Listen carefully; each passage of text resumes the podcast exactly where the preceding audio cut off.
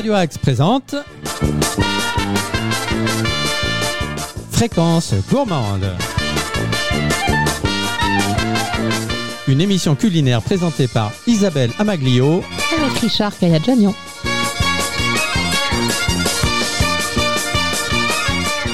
Deuxième émission euh, Fréquence gourmande de la saison. Je retrouve Isabelle, euh, ma complice culinaire, qui va bien. Très bien, 26e émission en tout. Je crois que c'est à peu près ça. Deuxième émission de la no- deuxième saison. Tout à fait. Euh, une formule qui marche, une recette qui marche. Euh, la dernière quinzaine, tu nous as proposé un crumble de légumes aux courgettes et tomates et un gâteau d'automne au raisin. Alors aujourd'hui, quelles sont les deux recettes que tu vas nous expliquer et que je vais prendre donc en dictée? Et messieurs, mesdames, nos, nos auditeurs et auditrices, vous avez quelques minutes euh, pour faire pareil, c'est-à-dire prendre de quoi noter les deux recettes de Isabelle qui sont... Des recettes d'automne, des recettes de saison et une recette de mon enfance.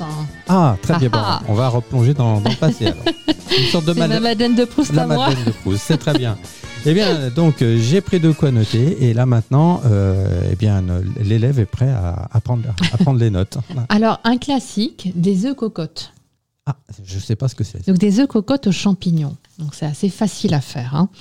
Pour quatre personnes, il faut compter, c'est rapide aussi, une- en une trentaine de minutes, vous avez vos œufs cocottes. Très bien. Donc pour 4 personnes, 2 œufs, donc 8 œufs en tout. 125 grammes, si on le veut, en version non végétarienne, de dés de poulet ou de petits lardons. Euh, 120 grammes, c'est ça? 125 grammes, oui, environ. 125 grammes de. De dés de poulet ou de petits lardons. D'accord. des poules. 250 grammes de champignons. Alors là, on a plein de champignons possibles en ce moment. D'accord. 250 C'est un peu l'idée. On peut aller dans les bois chercher ces champignons. Oui, enfin, faut s'y connaître quand même. hein. Oui, Ouais. oui. Euh, L'idée, c'est aussi de, de présenter ça à un pharmacien une fois qu'on a fait sa, sa, sa, sa collecte, parce que souvent les pharmaciens s'y connaissent. hein. Ah oui, mais ils ont une formation Oui, en principe euh, mycologique, mais enfin voilà, moi je fais partie des, des, des- des familles où on est toujours allé ramasser les champignons, donc il y a une espèce de connaissance euh, transmise euh, de génération en génération, effectivement. D'accord, alors si vous avez des doutes sur les champignons que vous avez ramassés, vous appelez Isabelle. Voilà, hein, pas compliqué. Donc 250 grammes de champignons. De Il y a champignons. euh, une espèce de champignon non, toutes, c'est l'idée. D'accord. Trompette de la mort, cèpe, chirol, pied de mouton, champignons de Paris aussi. D'accord. Deux échalotes, Deux échalotes. plus classiques. Un bouquet de persil plat ou de cerfeuil.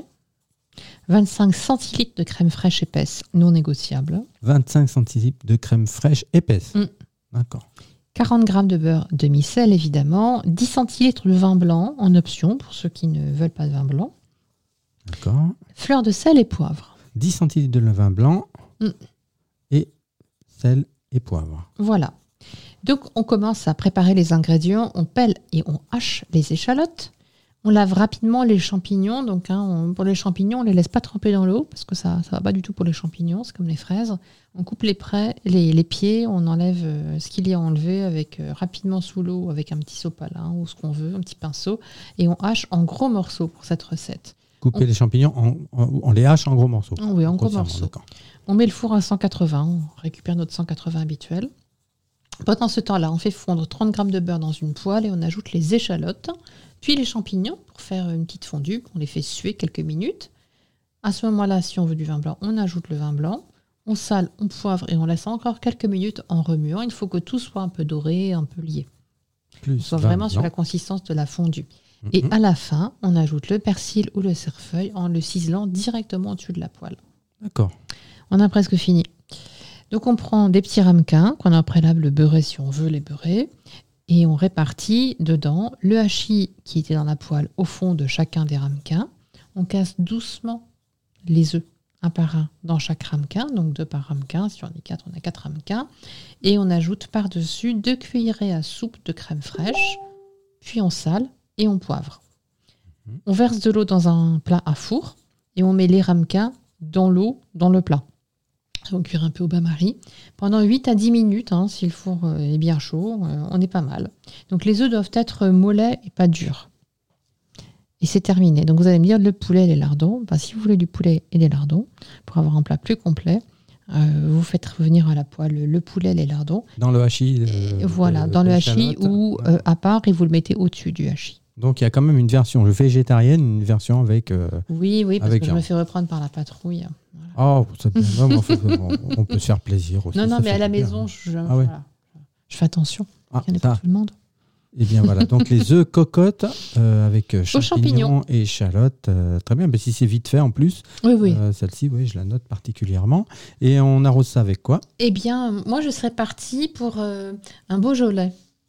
Parce que c'est bientôt la saison. Voilà, un vin un peu frais, un peu un vin rouge un peu frais, un peu.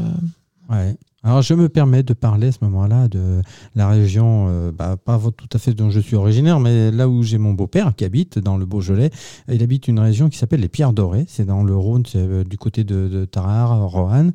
Et on fait un très bon vin de la cave coopérative de Bully. Il est très bon, il est très fruité, très agréable. Euh, Qu'est-ce que je pourrais en dire d'autre? Bah, Bah, euh, tu voilà. vas déguster en faisant Oui. euh, des œufs cocottes la prochaine fois. Ah bah ça, dire oui. si ça allait bien. Exactement. Voilà. Donc très bien pour les œufs cocottes. Donc j'ai tout noté. Mesdames et messieurs, nos, nos chers auditeurs, euh, si vous n'avez pas eu le temps de noter, on fera un petit résumé express en fin d'émission. Mais pour le moment, on va, on est prêt à noter le dessert qui irait avec les œufs Oui. cocottes. Les douillons. Ah, je connais pas. Qu'est-ce que c'est Voilà. Les douillons, c'est une spécialité culinaire de Normandie, qui est la région où j'ai grandi, même si c'est pas du tout, du tout ma région familiale. Mhm.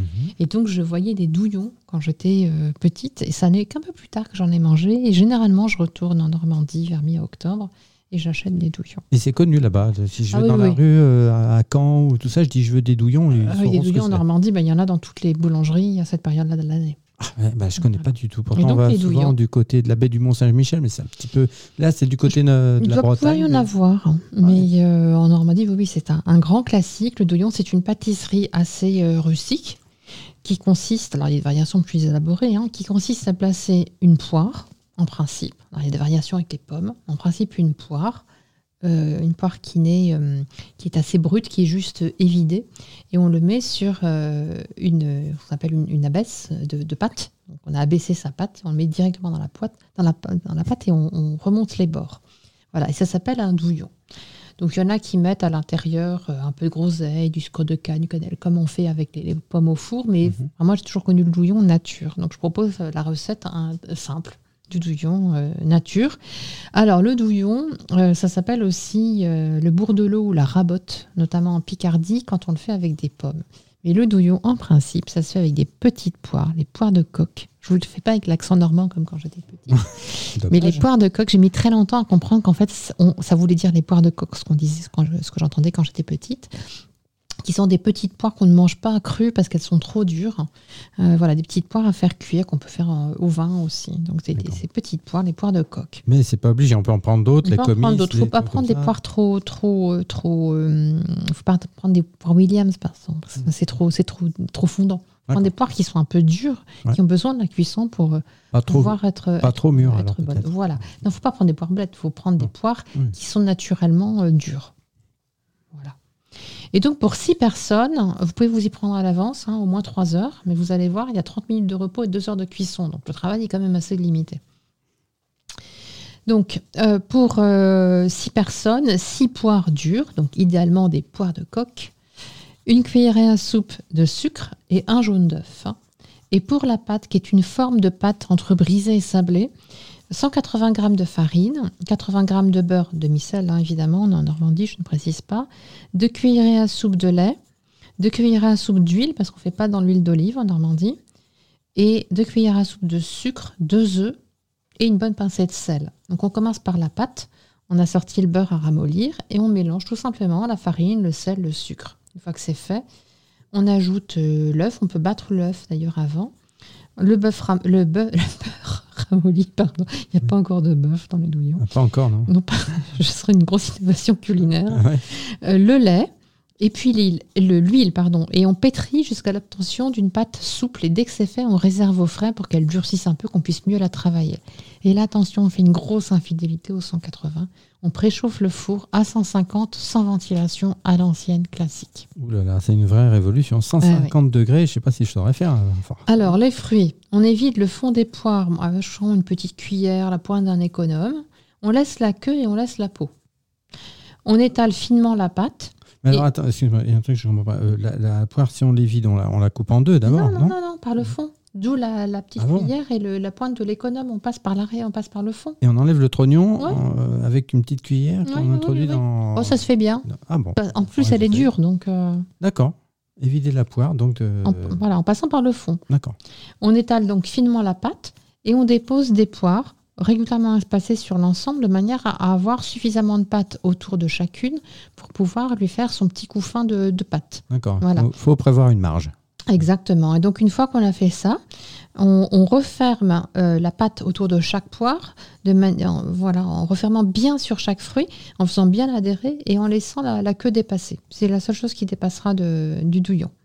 On mélange le jaune d'œuf qu'on a mis de côté la cuillère à sucre, cuillère de sucre, pardon, et on dresse les poires directement sur la plaque du four ou sur un tapis en silicone, un papier sulfurisé, ce que l'on veut. Et on dore chaque poire au pinceau et on enfourne pour deux heures. C'est terminé. Deux heures de cuisson. Ah bah oui, quand même, hein, 150, donc deux heures. hein. Puis la poire, elle est dure, la poire de coque. euh, Deux heures à 150 degrés. Bon, très bien, ça laisse le temps de faire plein de choses. euh, Exactement. Pendant ce temps-là. Et euh, est-ce qu'on peut arroser ça euh, Alors, on, avec enfin, du cidre. Cidre, bah oui, voilà, du cidre. En Normandie, quand on est la version, la version plus chic, je sais qu'on peut le faire avec des sauces miel et calva, par exemple, aussi, ou du caramel, ou de la vanille. Mais enfin, alors moi, j'ai toujours connu le, le- le douillon très rustique. Et je trouve que c'est ce qui fait son charme. Douillon rustique pour terminer euh, avec les œufs cocottes en, première, euh, en premier plat. Bien voilà, c'est un parfum de Normandie aujourd'hui. Et Ah, oui, puis de saison. On va du, retourner, si tu veux bien, du côté de, Olivia de voilà, de- Ah ah. du côté de Natureville, car cette fois-ci, eh bien, euh, eh bien voilà, la parole est, est à Olivia du côté de Natureville. C'est parti.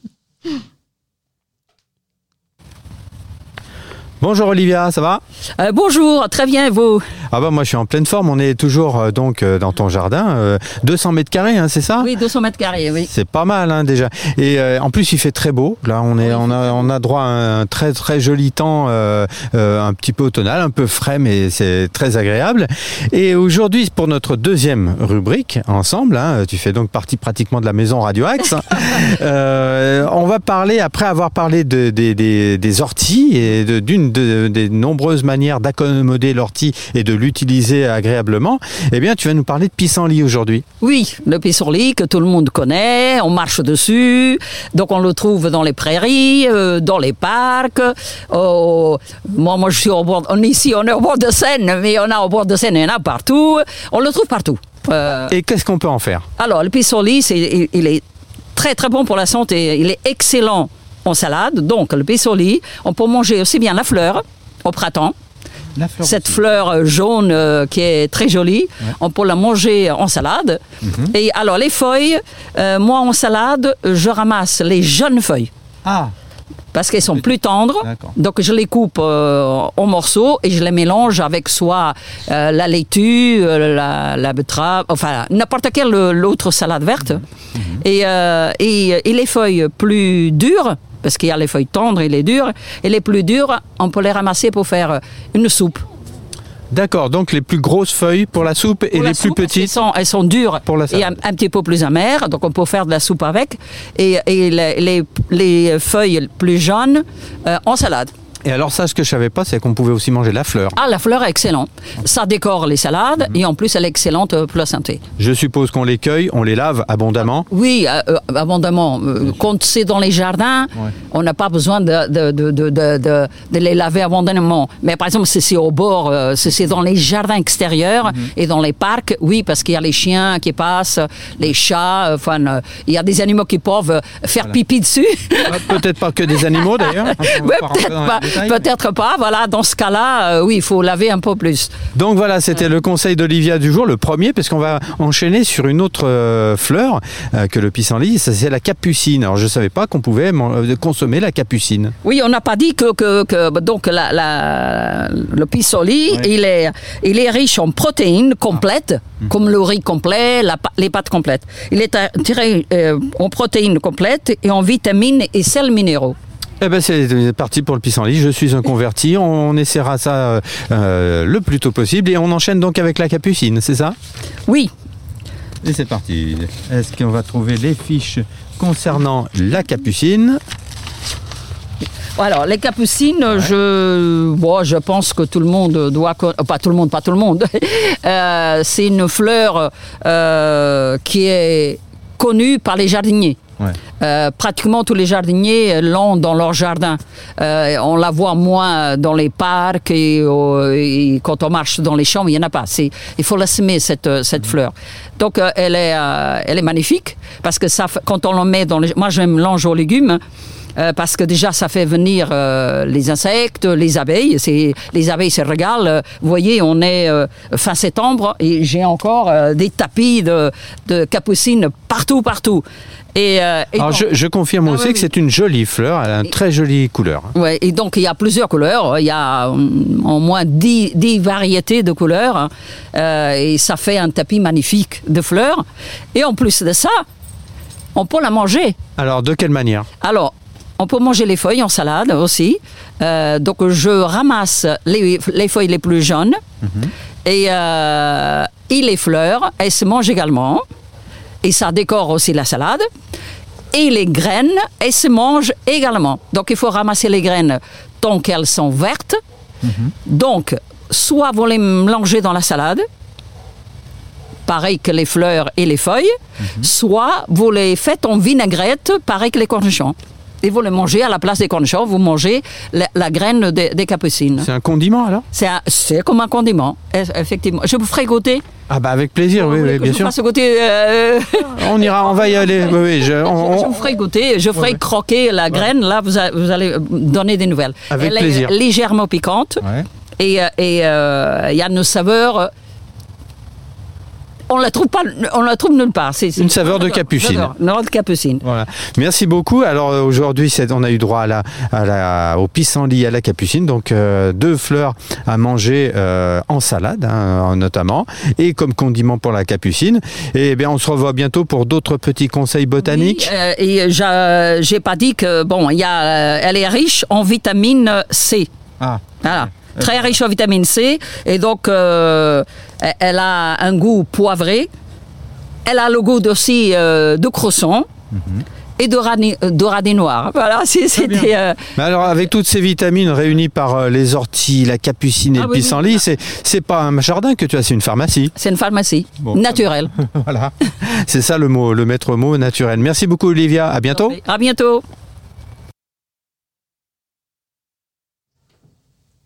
Donc, euh, c'était la chronique Grain qui était euh, donc du côté de, de Natureville. Grâce à Olivia, nous avons appris à manger des pissenlits, non pas par la racine, mais en salade. Euh, je précise que j'ai mis de côté quelques graines de capucine à la maison que j'ai mises dans la saumure de, de cornichons.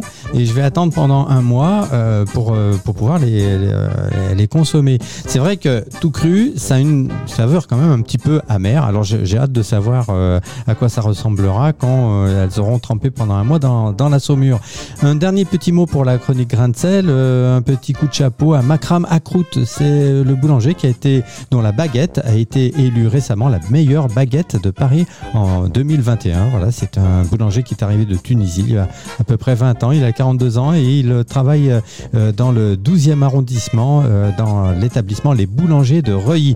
Voilà un petit coup de chapeau pour cette deuxième chronique grain de sel de la saison.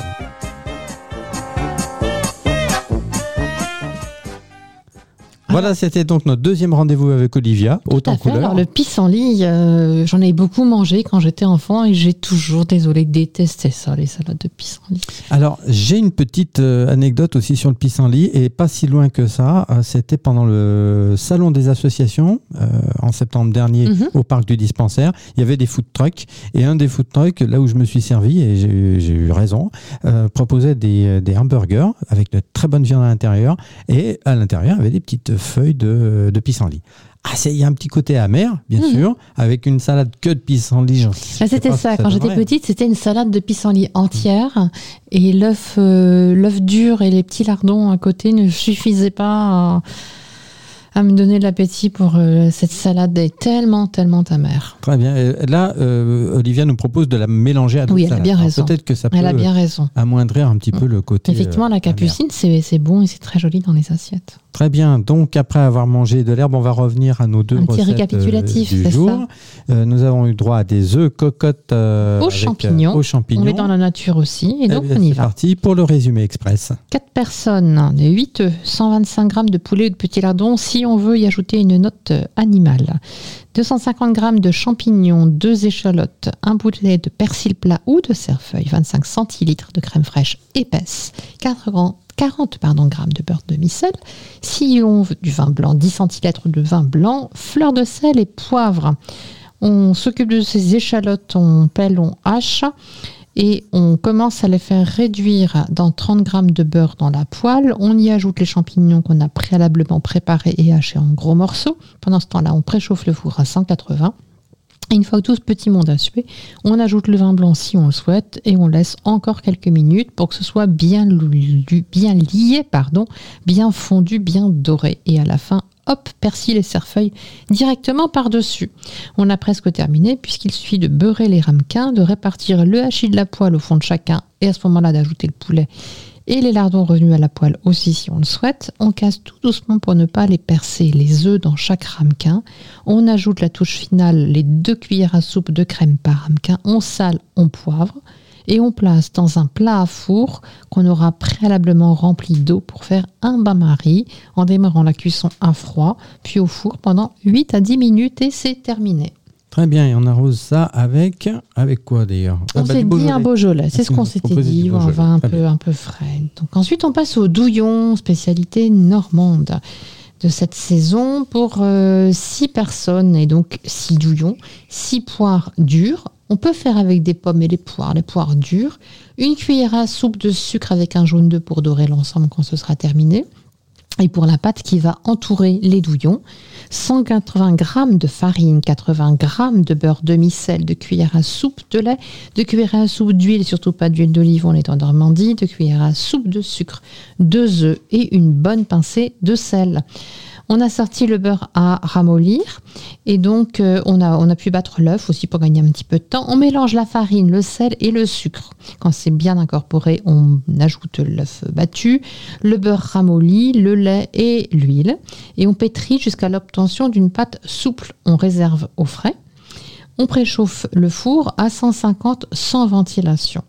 Là, on prépare les fruits, on retourne les poires, on évite le fond avec une petite cuillère à la pointe d'un couteau, on laisse bien la peau et la queue, de la poire entière. On étale finement la pâte et on dépose les poires euh, un peu en quinconce pour pouvoir avoir la pâte suffisante pour la refermer directement sur la poire en laissant juste la queue dépassée. On prend son jaune d'œuf et une cuillère de sucre et euh, on, le, mélange et on le passe directement sur les poires qu'on a placées directement aussi sur la plaque du four et au four pour deux heures, c'est terminé. Très bien. Et avec un peu de cidre c'est la bonne option. Et comme ça, tout le monde est content. Je reviens quelques secondes, il nous reste quelques minutes là, c'est bien, on va pouvoir euh, euh, euh, discuter un petit peu, puisque parfois on est pris par le temps et pas là, on est de plus en plus performant.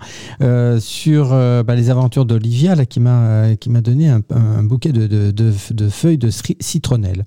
Ah. En disant, il faut les laisser sécher pendant un mois, mhm. et après on peut en faire du thé, du thé citronnelle, enfin le préparer comme le thé, un peu comme les orties mhm. dont elle nous avait parlé il y a deux semaines, voilà. Et euh, donc, euh, tout ça pour dire, je vous donnerai bientôt des, nouvelles de la soupe d'ortie et de, mes, de mes graines de capucine et de, de monter à la citronnelle. Quant à toi, tu vas nous faire quelques petites infidélités. Tu vas partir au Mexique. Oui, tout à fait. Alors, tu vas faire des découvertes culinaires, je suppose. Forcément, forcément. Tu t'y connais déjà un petit peu en cuisine mexicaine? Pas du tout. Alors là, c'est l'occasion hein, les tacos, qu'est-ce qu'il y a comme fajitas voilà. Oui, alors j'ai pas donné dans le, de donner dans le cliché, donc euh, j'ai bien compris qu'il y avait beaucoup de maïs, beaucoup, beaucoup de maïs comme base et de, haricots rouges, un mhm. avocat. Mais pour le reste, je n'en sais pas beaucoup plus. Eh je pars à l'aventure. Ouais, j'ai un, souvenir des États-Unis où j'avais euh, mangé un plat qui s'appelle le chimichanga. Alors là, euh, je m'étais régalé. Hein. Il y avait de la, sauce un peu piquante, il y avait de la purée d'avocat dedans, de la viande euh, qui était entourée par une coque euh, justement faite avec une pâte à base de maïs. Alors je pourrais pas dire exactement comment mhm. ça s'appelle, mais chimichanga, je peux dire que ça me laisse une, un très très très bon souvenir. J'ai l'impression qu'on est aussi beaucoup comme dans certains pays d'Asie avec des, petites, des petites quantités qu'on prend à la, à la pincée on connaît beaucoup en, street food, comme on dit en bon français, mhm. et voilà, qu'on est beaucoup aussi avec ce type de, nourriture qui est très loin de, repas euh, structurés, partagés avec un plat chez nous. Très bien. Eh bien, euh, tu nous À ton retour, tu nous Et feras oui. peut-être profiter Oh, de- certainement. ce que tu as appris euh, là-bas. On se quitte pour cette euh, semaine. Si vous voulez, vous n'avez pas eu vraiment le temps de tout noter euh, les, euh, les, les recettes du jour, vous les retrouverez sur le compte Instagram, les casseroles d'Isa. Exactement. Nous vous souhaitons un bon appétit à tous et à bientôt. Bientôt.